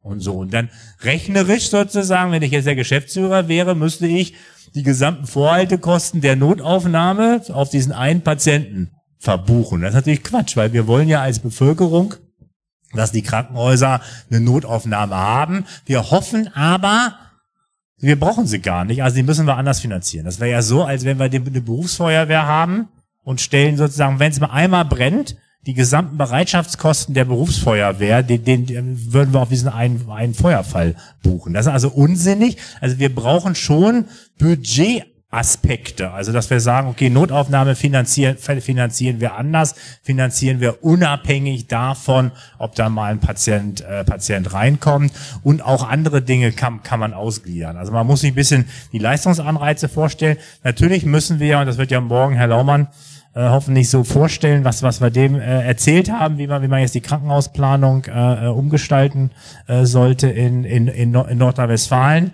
dass man eben tatsächlich eine viel engere Verknüpfung zwischen der Planung und den Ab und den Qualitätsvorgaben und den abrechenbaren Leistungen macht. Also dass wir nicht mehr ähm, Abteilung planen, sondern, sondern wir haben so ein System von Leistungsgruppen. Das sind 70 somatische Leistungsgruppen, 14 psychische äh, Leistungsgruppen und dass man auf der Ebene, jede der Leistungsgruppen würde mit Qualitätsanforderungen versehen werden und die Krankenhäuser nur noch diese, diese Dinge er, erbringen. Also wir haben da eine andere Planungslogik, andere Qualitätslogik und dann müsste zum Teil auch die, die Finanzierungslogik geändert werden. Und die schwierigste Frage ist ja immer, wie wie schaffe ich Anreize für Krankenhäuser, gewisse Dinge nicht zu tun? Das ist ja sozusagen die, die, die Millionen-Dollar-Frage hier. Ich weiß, die sind angereizt, den Patienten zu operieren.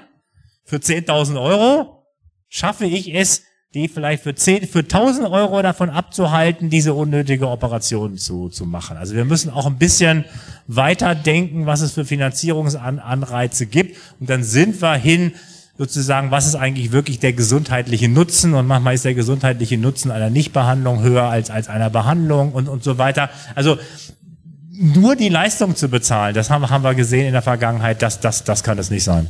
Ich würde gerne noch eine Anmerkung machen. Die DRG ist für die Versorgung der Patienten da, nicht fürs Bett. Das bedeutet, da wir in den letzten Jahren, es wurde ja kurz erwähnt, auch Gelder äh, aus der DRG dafür verwendet haben, Investitionen aufzubauen, weiß ich gar nicht, ob die DRG nicht ausreicht. Wir können es durchrechnen, aber ich würde auch mal sagen, wenn die, wenn die Gelder für die Investitionen gut geflossen wären, wäre vielleicht ein Anreiz, Patienten zwanghaft aufzunehmen, vielleicht gar nicht so groß gewesen. Müsste man mal rechnen, müsste man mal überlegen, aber ich weiß, dass wenn Gelder nicht da sind, irgendwo muss man sie herholen. Ich glaube, das ist äh, auch da wieder sehr unterschiedlich in der Pädiatrie ist die Auskömmlichkeit der DRG, glaube ich, eine ganz andere als äh, in anderen Fachbereichen. Ne? Das äh, sind so Schwierigkeiten des Systems, ähm, mit denen wir auch zu äh, kämpfen haben. Also insofern, immer reicht sie nicht. Dehne, mein Name, von der Arbeitsgemeinschaft kommunaler Großkrankenhäuser. Also gegen die Schließung von kleineren Krankenhäusern haben wir sicherlich nichts. Dennoch bin ich kein Freund von der Hypothese, ähm, dass durch die Reduzierung von, Angeb äh, von Leistungsstrukturen sich auch die Bedarfe reduzieren. Und die Frage nach der DRG-Finanzierung oder der Struktur der Vergütungsanreize ist natürlich schon ganz entscheidender. Wenn wir über Versorgungsstrukturen reden, geht's im, reden wir im, üblicherweise immer über ärztliche Behandlungsmöglichkeiten.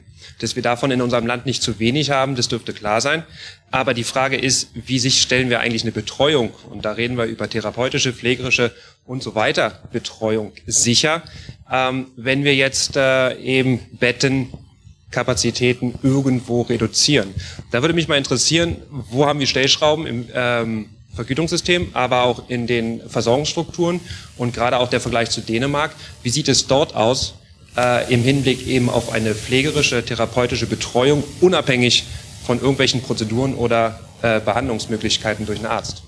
Wo soll man, wo soll man, wo soll man an, anfangen? Also ich glaube, wir müssen nochmal mit dem Personal an, an, anfangen. Erstaunlicherweise war ja auch unsere Bertelsmann-Studie die ein, der einzige Verband, deswegen stimmt der Pflege, die Pflegeverbände waren, fanden das gut. Weil die Pflegeverbände haben das, glaube ich, auch durchschaut dass das eine Konzentration auf weniger Krankenhäuser die die Arbeitsbedingungen ver verbessern würde. Und das, das ist glaube ich, der, der andere Aspekt, den wir vergessen. Das gilt bei Ärzten ja auch. Wir sind sehr schnell, denken dann, dass Krankenhäuser auf dem Land unattraktive Arbeit, Arbeitgeber sind. Die sind, und dann, wir denken dann, es liegt daran, dass sie auf dem Land sind. Aber viel wesentlicher Faktor ist ja, dass sie langweilig sind. Wenn sie Arzt in der Weiterbildung sind und gehen in ein Haus, Wiener Uckermark mit 0,2 Herzinfarktpatienten am Tag. Dann können Sie mal ausrechnen, wie lange Sie brauchen, ehe Sie, ehe Sie die Bescheinigung zum Internisten äh, voll haben. Also das ist ja auch unattraktiv für Leute dort, dort, dort, dort zu arbeiten. Das, das, das, ich glaube, das wird noch, noch vergessen. Für, fürs fähige Personal gilt es ganz genau. Für die Therapeuten, also die nicht pflegenden äh, Berufe, kann ich es nicht so genau sagen, weil wir da selber nicht so forschend tät, tät, tätig sind. Also bei dem Pflegepersonal wissen wir das, weil wir da re regelmäßig Befragungen äh, durch, durchführen.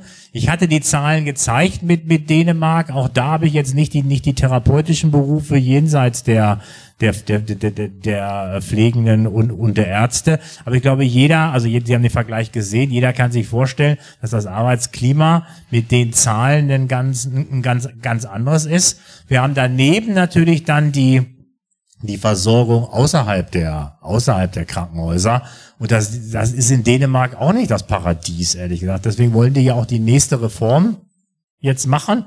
Und die nächste Reform soll eine Stärkung der, der, der, der, der, der ambulanten Versorgung sein, weil die ja immer noch, wir hatten die Zahlen vielleicht gesehen bei Diabetes, hatte ich darauf hingewiesen, wir haben deutlich mehr Diabetesfälle als in Dänemark. Die Dänen sagen, wir, also in Dänemark, wir haben viel zu viel und müssen noch was dafür tun, dass die Leute nicht ins Krankenhaus gehen, sondern in der ambulanten, in der ambulanten Versorgung bleiben. Also ich glaube, ich bin der Letzte, der, der sagt, dass, dass, dass, dass man, wir, wir sollen ja nicht Dänemark eins zu eins kopieren, sondern wir, wir sollen sagen, was sind die Dinge, die wir von Dänemark äh, lernen, lernen können und da ist ganz interessant natürlich insbesondere der Aspekt, und da, da muss ich dann immer wieder auch zu den Akteuren im Gesundheitswesen kommen, wie reden wir mit der Bevölkerung? Und da, da, da sind wir, da habe ich völlig stimmig, stimmig überein. Wenn erstmal jeder, der ein Mikrofon äh, hingehalten bekommt, sagt, das ist alles Quatsch, was in der Bertelsmann-Studie steht und mit uns wird natürlich überhaupt kein Krankenhaus ausgeschlossen. Und, und wenn Herr Baum sagt, dass das international akzeptierte Quali der Qualitätsindikator der, der die Entfernung zum Krankenhaus ist. Also diese Studie kenne ich nicht international, wo das der Qualität, das das Qualitätsmerkmal ist. Also wir müssen auch sozusagen die Akteure mit eingebunden werden, wie, wie wir das, wie wir das, das, das, das, das verkaufen. Und, und da gehören die Kassen auch dazu. Und das ist tatsächlich so, dass die Kassen, finde ich, da auch noch eine aktivere Rolle übernehmen. Und vielleicht liegt es daran, dass, dass sie den Bürgern das auch nicht sagen wollen, aber irgendjemand muss es machen. Ich würde gerne einen Hinweis politischen Hinweis geben zu den Beschäftigten. Äh, das spielt eben für die Politik und auch für mich persönlich auch eine, durchaus eine große Rolle. Das sind eben nicht Schachfiguren oder so, die mal von A nach B geschoben werden, sondern es sind sehr komplizierte Vorgänge. Selbst wenn einzelne Klinikkonzerne Konzentrationsprozesse machen, selbst wenn es geordnete Betriebsübergänge sind, sind es hochkomplexe Vorgänge. Viele im Raum äh, kennen das und wissen das. Deswegen halte ich schon, übrigens gibt es auch Verdianer besonders Linke, die mir sagen, ist mir doch egal, mach das Laden dicht und dann geht das Personal halt dahin. Das ist schon, das sind heikle Strukturveränderungen, die viele Länder ja schon auch sehr heikel in anderen Bereichen, ob es jetzt die Bauern in Bayern sind oder in NRW und so, äh, oder brauchen wir hier auch zum, zum Kohlebau gehen, äh, das sind nicht Dinge, wo man als politisch einfach drüber hinweggehen kann und sagen kann, ist mir egal, ich sitze im ZK und ich plane es mal eben über euch hinweg. Äh, sondern da muss man schon ordentliche Prozesse dann am Ende des Tages aufsetzen. Äh, das ist unsere Aufgabe und äh, wir, wir kommen eben nicht vom grünen Tisch, äh, sondern wir stellen uns Wahlen, wir sprechen mit den Menschen und deswegen brauchen wir die natürlich dann auch. Übrigens halte ich das für noch wichtiger als die Institutionen, weil auf die kann ich im Zweifel sozusagen gesetzlich einfach verändern. So. Aber äh, die Bürgerinnen und Bürger will ich das gar nicht, sondern die will ich, dass sie mich dazu äh, motivieren und mir das Mandat dazu geben. Sie sagten, dass die Kassen auch dabei sein sollten. Natürlich sind die Kassen dabei. Aber wie schon dargestellt, das ist nicht einfach, wir schließen, sondern es sind komplexe Vorgänge. Das sind unterschiedliche Dinge, die, die mit berücksichtigt werden. Und natürlich haben wir eine Meinung. Natürlich sagen wir auch ganz deutlich, wir glauben, dass eine Region anders strukturiert werden soll. Aber es heißt nicht, dass es zwanghaft geschlossen werden soll. Ich bleibe dabei, es ist gut, Versorgung zu strukturieren. Es ist gut, als Kasse bei der, bei der Versorgung dabei zu sein und mitzustrukturieren und mit dabei zu sein. Aber einfach nur zu sagen, wir machen zu, ich glaube, das ist der zu kurz gegriffen, das ist der falsche Weg. Wir müssen einen Plan haben, wir müssen uns auf, die, auf unser Ziel zubewegen und dann ist es richtig, dass die Politik hier sagt, das ist unser Ziel. Und dann sind wir auch als Kassen die Letzten, die sagen, wir wollen das Ziel nicht zusammen mit allen Beteiligten zusammen gehen. Und dann gibt es auch von den Kassen Empfehlungen und dann gibt es auch Ideen, die wir gerne einbringen, aber nicht einfach sagen, 300 reicht. Ich glaube, das ist zu kurz gegriffen. Herzlichen Dank. Erstmal, wenn ich jetzt keine Fragen sehe, würde ich noch mit einer vielleicht auch darauf ausgehenden Abschlussfrage schließen wollen.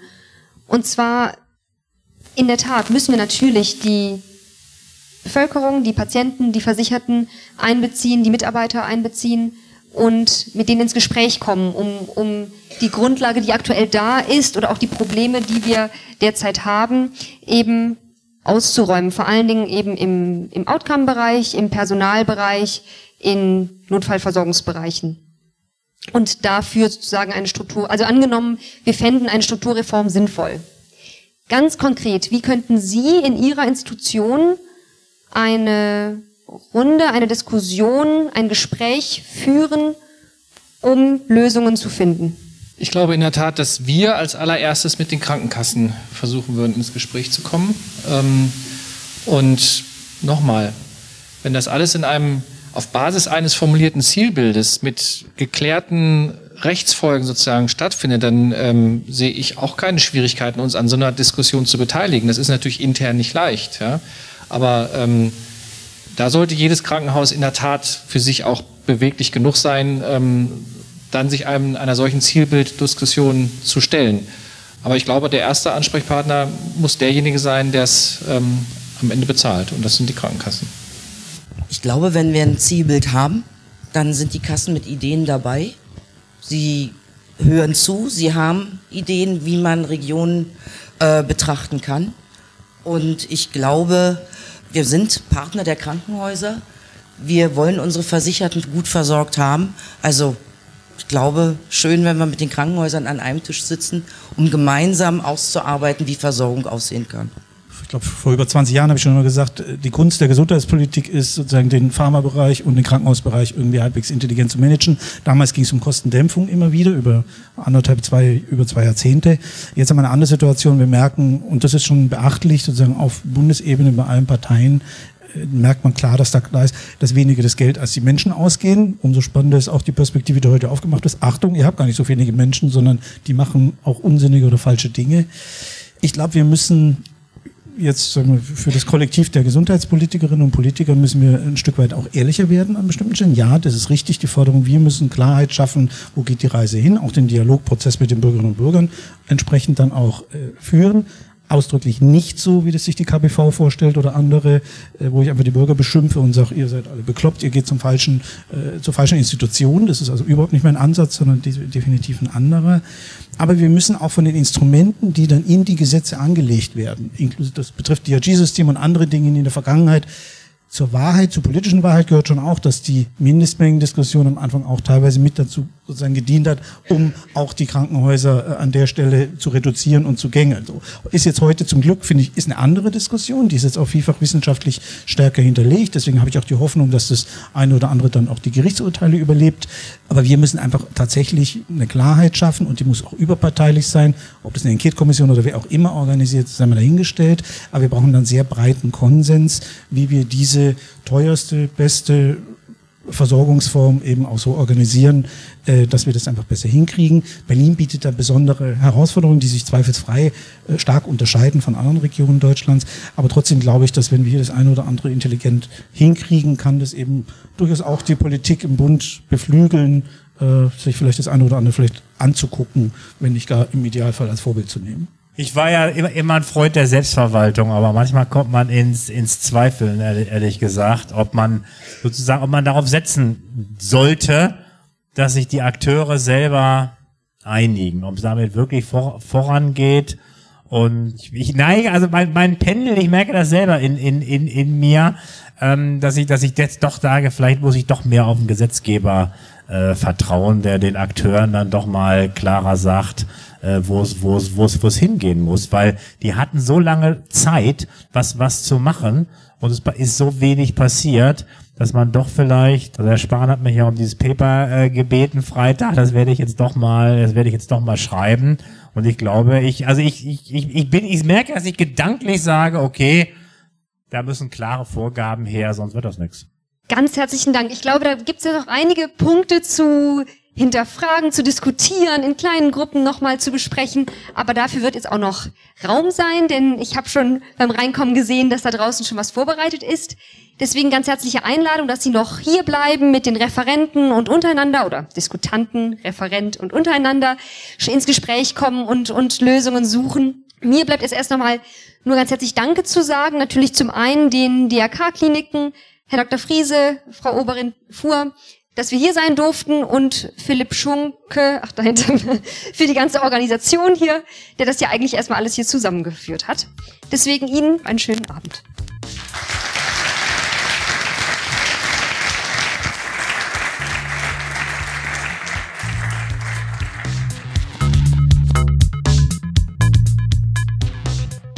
Jetzt erst nochmal nur ganz herzlich Danke zu sagen. Natürlich zum einen den DRK-Kliniken, Herr Dr. Friese, Frau Oberin Fuhr, dass wir hier sein durften und Philipp Schunke, ach dahinter, für die ganze Organisation hier, der das ja eigentlich erstmal alles hier zusammengeführt hat. Deswegen Ihnen einen schönen Abend.